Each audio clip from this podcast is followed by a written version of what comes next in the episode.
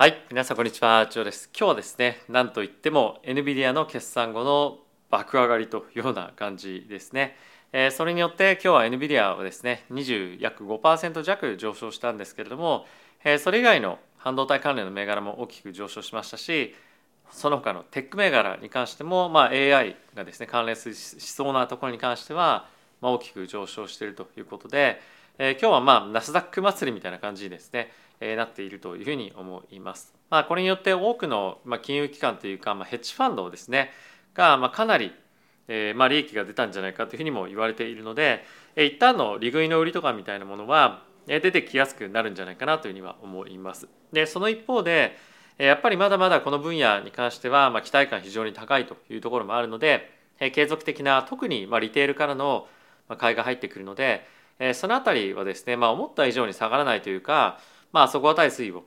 今後するんじゃないかなというふうに思います。で、えーまあその他にやっぱり話題になっているのは、え債務上限の引き上げですとか、まあ、あとはすごく重要なのは、え金融政策の動向ですね。え引き続き6月7月のタイミングで利上げをするんじゃないかというような見方がすごく高まってきておりまして、えー昨日から今日にかけて、まあ、大きくこれがすごく変わったポイントですね。えーこの辺りについても後ほど見ていこうかなと思います。であとはさっきも言いましたけれども、まあ、ヘッジファンドのここ最近の動きが、えーまあ、ちょっと取り出されていたりもするので、えーそういったところに関しても一緒に皆さんと見ていきたいなというふうに思っております。はい、で、えー指数の方を見ていきたいと思うんですが、まあ、今ですねこのチャンネル限定のキャンペーンで以下の概要欄の方のリンクから講座解説していただきまして、えーかつですね、えー MT5 に入金をしていただくのも1回5万円分で今一括でしていただくと5000円分の現金がもらえるキャンペーンやってます。まあ、その他にも、まあ、口座開設をするだけで1万円分の取引ボーナスがもらえたりとか、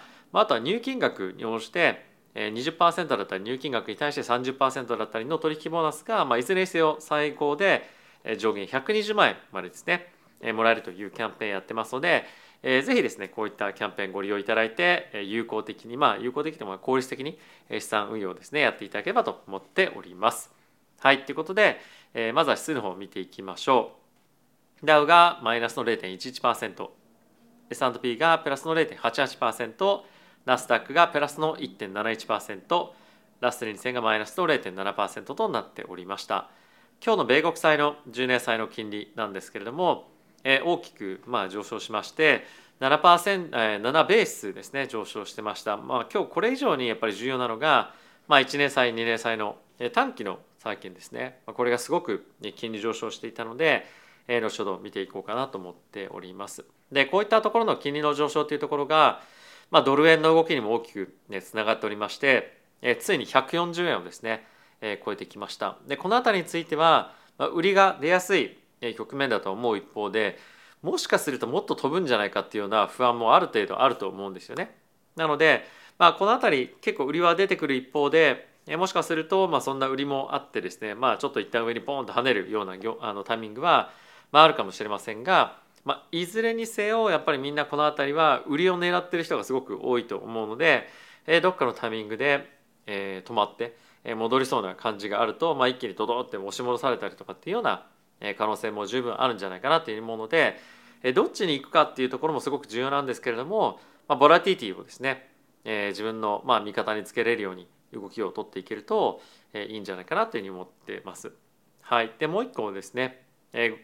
えーと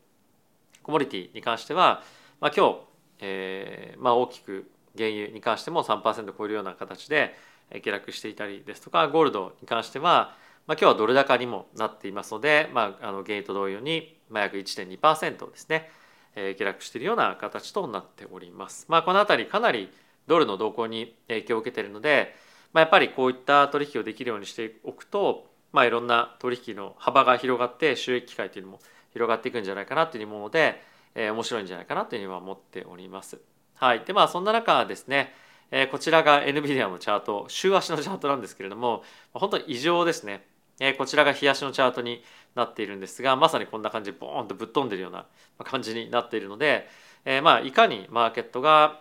えーまあ期待していたかというかですね、まあ、今回のまあ決算に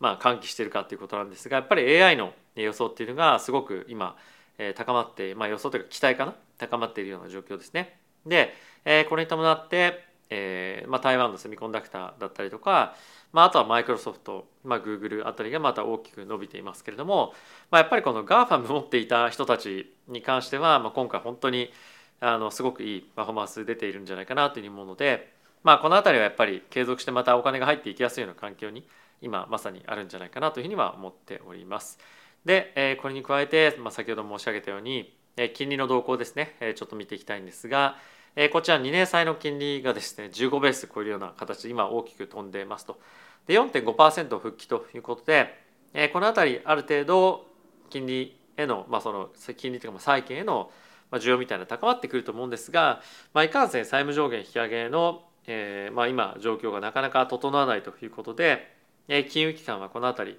まあ、いかに金利が高いからといっても、えー、買いづらい環境に今あるんじゃないかなというふうに思ってます。まあ、トレーダーベースでは、まあ、買いたいなというふうに思ってる人は、まあ、結構多くいると思うんですが、まあ、社内でストップかかってるような今金融機関も多いんじゃないかなというふうに思うので、まあ、なかなか入りそうで入りづらいみたいな環境が続いていくんじゃないかなというふうには思っております。はい、で、えここからですねニュース見ていきたいと思うんですがまずはこちらですね FED の今後の金融の,、まあその金利か金融の先行きに関して、えー、もう利上げをですね今完全に織り込み始めているというような状況に、えー、なってます。で、えー、ここ最近までは利上げするかどうかうんみたいな感じになってきていたんですが、まあ、今日をもって利上げの方に大きく傾いたというような動きですね。えこれがですねどんな形になっているかというと、ま、このチャート見ていただければと思うんですが6月14日に関しては5.25%から5%の金利に25ベース上昇させるとでそれがえま4か月5か月ですかね維持されて、ま、早ければ11月に利下げというような今予想を立っているんですが、まあ、年内利下げないなというふうに思っていても、まあ、十分いいんじゃないかなという僕は思っています。で、えー、じゃあ11月に利下げあったらどうなんだどうだとかっていう議論はあるかもしれませんが、まあ、正直ですねあんまり変わらないと思っていて、まあ、今あの何月に利下げをするかどうかっていうよりもまあ、利下げが近いうちできるのかみたいなところの方が、まあ、やっぱり重要になってきているので、えー、今回利上げがするしないみたいなところはあんまり正直マーケットを気にしていないんじゃないかなというふうに僕は思いますね。でもう一個重要なニュースとして出てきておりますのが、まあ、当然債務上限の話なんですが、まあ、着実に今進んでますよということはですね言ってはいるものの、まあ、なかなか妥協点が最終的に今見つかっていないのと、まあ、あとはですね6月1日これ過ぎちゃうんじゃないかっていう話が、まあ、結構今出てきていますと。でもっと言うと6月1日までに合意無理なんじゃないかっていうような意見がですね、まあ、連日ちょっと出てくるようになってきたので、まあ、ある程度その6月1日を過ぎての、えー、議論というか、まあ、決着みたいなところがもう本質的な、本質的にはそのメインのシナリオに今なってきてるんじゃないかなというふうに思います。で、そんなこともあってかですね、今フィッチというイギリスだったかなの格付け会社がですねアメリカの債券に関してダウングレードする予兆をですね見せていますと。で、実際これはですねあの正直そんなインパクトないと思います。というのも、実際にもうマーケットはこれ織り込んでいますしこれによってダウングレードされたわけじゃないのでマーケットのそのインパクトみたいなところは、かなり小さいと思うんですが実際にじゃあデフォルトした時にどうなるかっていうのは、別の話だと思うので、そこはですね、少しちゃんとまあ、ウォッチしておかなければいけないポイントだと思いますと。で実際彼らが他の S&P とかムーディーズも含めて利下げするっていうところも同様に、まあ、結構後追いなんですよね。なのであの後追いのその動きっていうところとかも含めてやっぱり金融機関は、まあ、ある程度運用方針今後変えていかなければいけない可能性もあるので気をつけておかなきゃいけないポイントかなというふうには思ってますね。はい、でもう一個重要なのが、まあ、重要というか、まあ、見ておきて面白いなというふうに思ったのがヘッジファンドがですね、まあ、ここ最近 NVIDIA を、えー、2013年の第1クォーターにまあすごく積みましたというようなことを言ったり言っていたりとか、まあ、テック銘柄に対してすごくポジション積んでますよっていうのが、まあ、ゴールドマンがデータとして出してますと。で、えー、NVIDIA 以外にですね、まあ、あのこんな感じのところナショナルインストルメンツとか、まあ、TD スネックス、えー、他に皆さんが、よく聞いたことがありそうなところはどこだろうなオミクロンとかかなあのまあ半導体とかの関連銘柄だというふうに思うんですけれども、まあ、40のファンドがこの後あたり積みました積み増しましたよとかですね、まあ、いろいろ書いてあるわけなんですが、まあ、やっぱり AI に関連した銘柄が、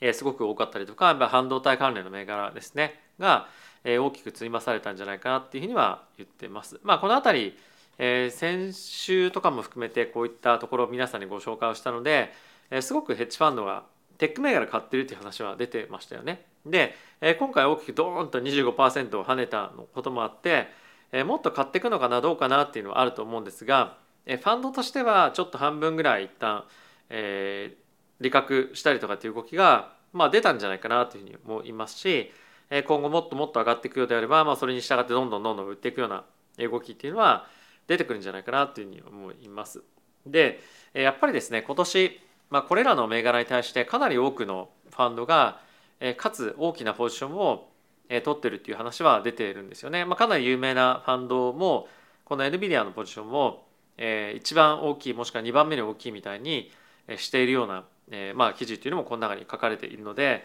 やっぱりそういった人たちっていうのは、まあ、今年これによって、まあ、これだけじゃ無理なんですけどあの大きな成果が出たということでえー、まあある程度安泰な、まあ、あのゾーンに入ってきてる人たちでも、まあ、出てきてるんじゃないかなというふうに思うので、えー、この辺りはやっぱり難しい環境の中、えー、大きな成果が出た出たということで、まあ、利食いがちょこちょこ出たきたりは一旦はするのかななんていうのは、まあ、考えてました。はい、でまあそんな中ですねこの NVIDIA の時価総額が、えー、1兆ドルの、えー、まあ一つ何ていうんですかあのボーダーラインに来てるということでアップルマイクロソフトアルファベットアマゾンに仲間入りまあ1兆ドルクラブみたいな感じ1 trillion dollar club みたいなところに入っていくというところが注目されています。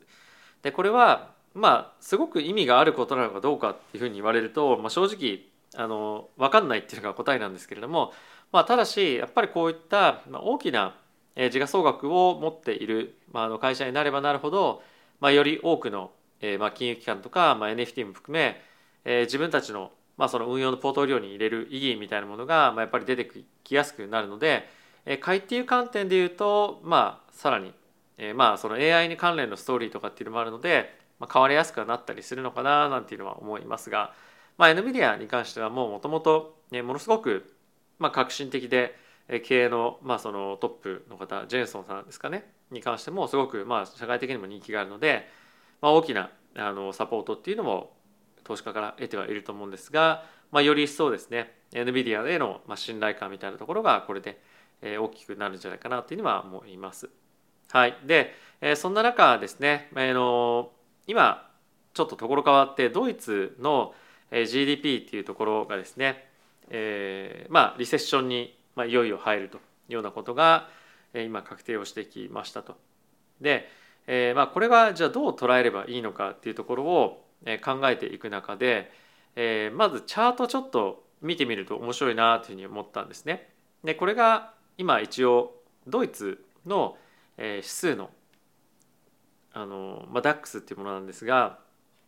コロナのタイミングっていうのはここなわけですよ。でそこを指数として超えてきてるっていうのが、まあ、一つ面白いポイントだなというふうに思ってましてまあ、やっぱりそのリセッションに入ったから売りとかっていうよりも、まあ、早くリセッションに入れば入るほど、まあ、早く立ち変わってくる立ち戻ってくる可能性っていうのはやっぱり高いわけじゃないですか。アメリカっていうのは今後リセッションに入るかもしれないうわどうなっていくんだろうっていうような、まあ、考え方がですね、まあ、いろんなところである一方でよしじゃあドイツはリセッション入りましたと。でいよいよそうなってくると、ね、物価も下がってくる可能性もまあ高くなるでしょうし、まあ、ある程度今の金融政策っていうのがまあ、しっかりと効いているような状況に、えーなってくるでしょうというのが見込みとしてもあるのでま株式投資家としてはまある程度今後の金融政策の方向性が分かりやすくえ明確になってくると思うので、まあ、お金も入ってきやすいっていうのは、まあ、一定程度今年あるというふうに、まあ、強く言われてますよね。なので、えー、まあこれが早く入ったからダメっていうことでは、